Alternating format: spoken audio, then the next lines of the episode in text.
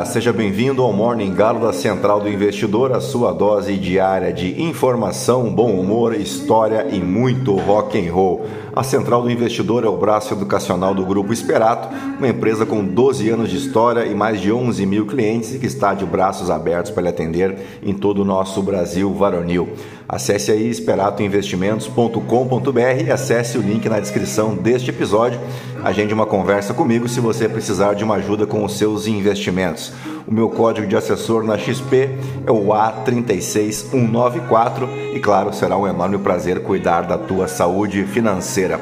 Eu sou o Felipe Teixeira e ao som de Goft Mool nós vamos destacar o que de mais importante deve movimentar o mercado financeiro nesta segunda-feira, 24 de abril. Faltam 251 dias para acabar o ano e 5 dias para o início do feriado do Dia do Trabalho.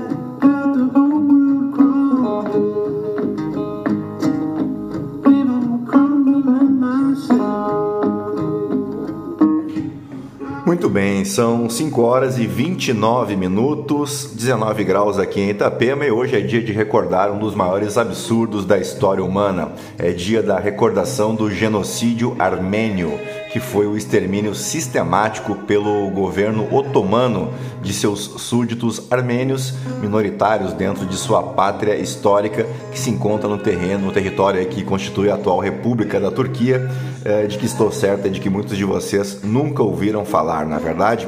O número total de pessoas mortas como resultado desse genocídio é estimado entre 800 a 1,8 milhão de pessoas.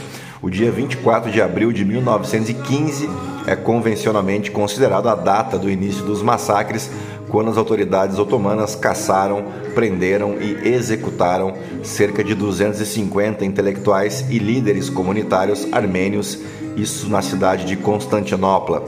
O genocídio foi realizado durante e após a Primeira Guerra Mundial e executado em duas fases a matança da população masculina sã através de massacres e sujeição de recrutas do exército para o trabalho forçado, seguida da deportação de mulheres e crianças, além de idosos e enfermos, em marchas da morte que levavam ao deserto sírio.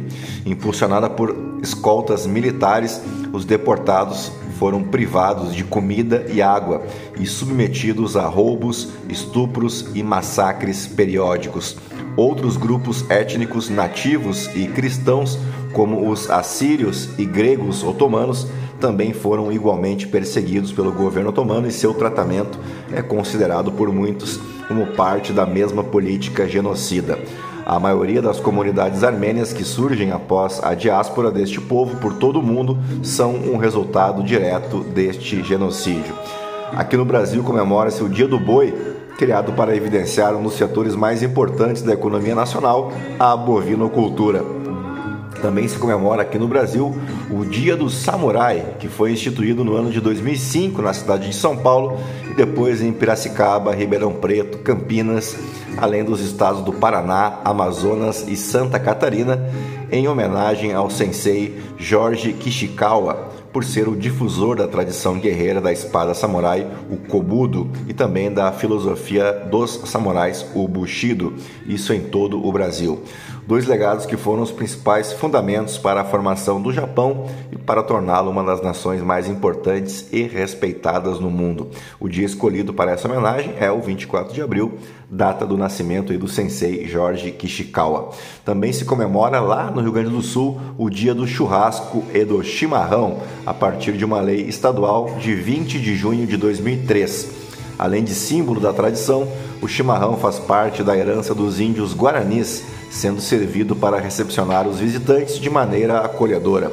Dentre seus benefícios, o chimarrão ajuda a esquentar nosso corpo nos dias frios do inverno e também é antioxidante, faz bem para o coração, é digestivo, auxilia na regeneração celular e ainda é acolhedor, né? Pode ser tomado a qualquer horário e lugar, fazendo parte do lazer e da diversão da gauchada.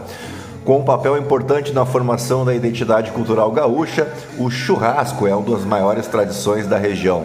Com origem em terras remotas dos pampas gaúchos, a carne na brasa, ao estilo do Rio Grande do Sul, ganhou o resto do Brasil.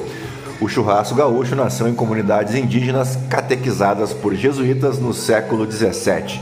Algumas décadas depois, tropeiros incorporaram o modo de preparo, desenvolvendo-o nas terras exploradas por eles. E agora sim, depois de embevecer vocês com tanto conhecimento, vamos direto ao que interessa, mas antes, se você gosta do conteúdo aqui da Central do Investidor, nos ajude indicando, compartilhando o nosso podcast com um amigo ou uma amiga para somar aos mais de 1.500 ouvintes diários espalhados em 50 países ao longo deste planetinha que não é plano. Ouvintes, você sabe que não se misturam com a gentalha. Você pode me seguir também lá no Instagram, no Felipe_ST e é isso aí, gentalha, gentalha, gentalha. Vamos operar.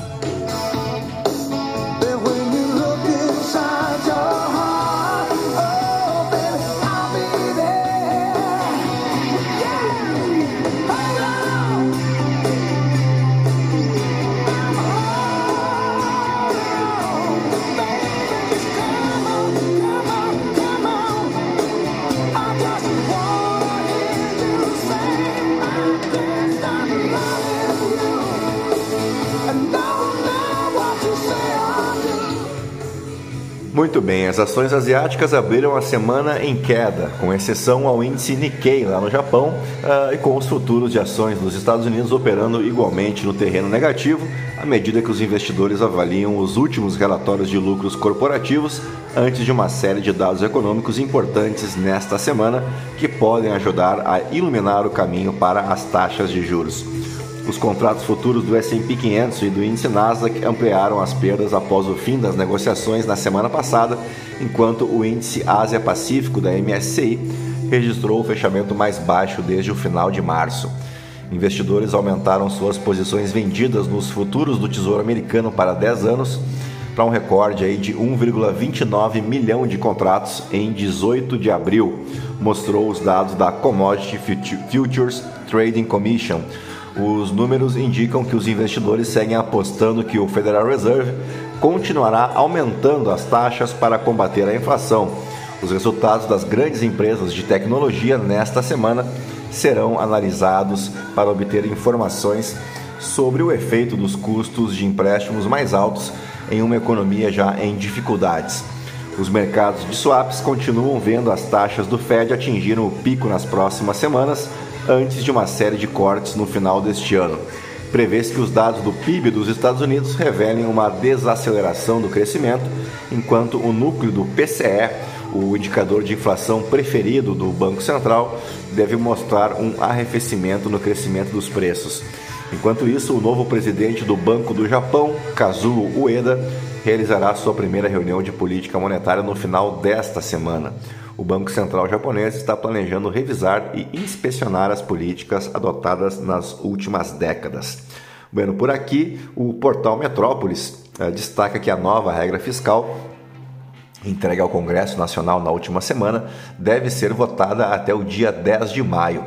A estimativa foi feita pelo presidente da Câmara dos Deputados, Arthur Lira.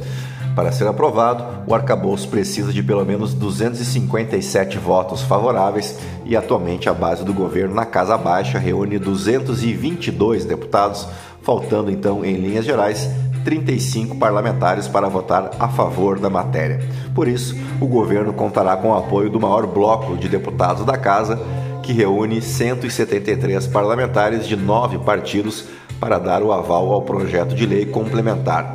A base de Lula na Câmara espera conseguir 308 votos, 51 a mais do mínimo para a aprovação do texto. E dito isso, vamos às principais manchetes dos portais de notícia no Brasil e no mundo ao som do mestre Bob Marley.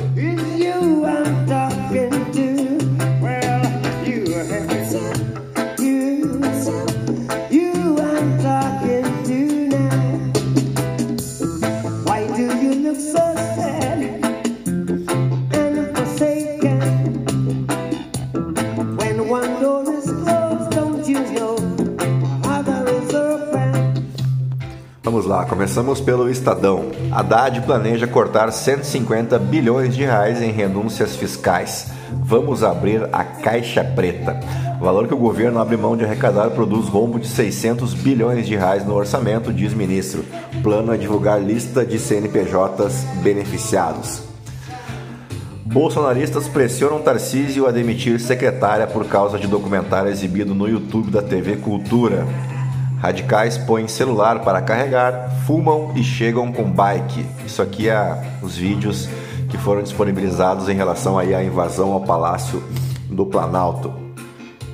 Lula se afunda em bobagens com muito falatório de palanque e pouco governo. É a coluna do Rolf Kuntz. Deixamos tudo no apartamento, dizem turistas após explosão em condomínio em Campos do Jordão. Uh, investir em imóveis dá retorno real? Veja o que aconteceu nos últimos 10 anos. Jejuar para conhecer Jesus. Seita no Quênia que pregava culto da fome causa 47 mortos. Ed Jordan aposta na reabilitação de Michael Schumacher. Tudo é possível. A complexidade do arcabouço, cheio de exceções e detalhes, é a prova de sua ineficácia. É a coluna de Afonso Celso Pastore. Uh, vamos adiante, vamos para a Folha de São Paulo. Grupo de Lira resiste a pressões e diz que vai manter votação do PL das fake news.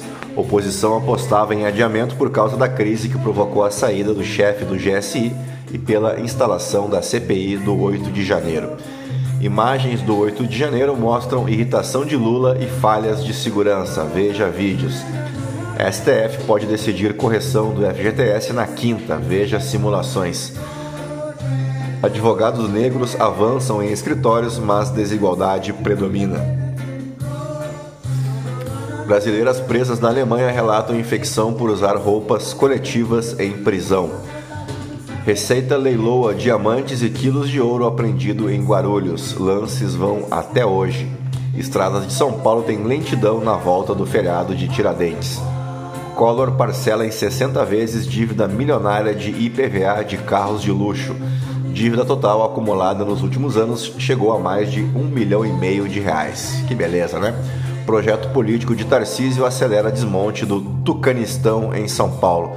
PSD e MDB lideram a atração de prefeitos e lideranças, mas PL e republicanos reagem. Vamos para o valor econômico. Inflação do Brasil nunca ficou tão baixa no ranking internacional. Compare com outros 190 países.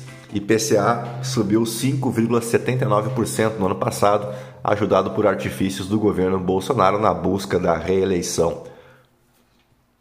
Vídeos mostram conversa tensa entre Múcio e Flávio Dino. Acordo de notas escolares beneficiará milhares de brasileiros em Portugal. Por que bolsonaristas deveriam aprovar a lei das fake news? Empresas calculam perdas bilionárias e prevêem até aumento de inflação. Países da América Latina e África começam a nacionalizar lítio. Ex-presidente peruano é extraditado dos Estados Unidos por acusação de receber propina da Odebrecht. Redes sociais não precisavam invadir para lucrar, diz Orkut. Vamos para o Globo. Malu Gaspar, Arthur Lira será o fiel da balança para o governo Lula na CPI dos atos de 8 de janeiro. Governistas contam com um controle na comissão, mas na Câmara será preciso negociar. Eleição à brasileira. Campanha no Paraguai tem polarização, fake news sobre urna eletrônica e frente ampla.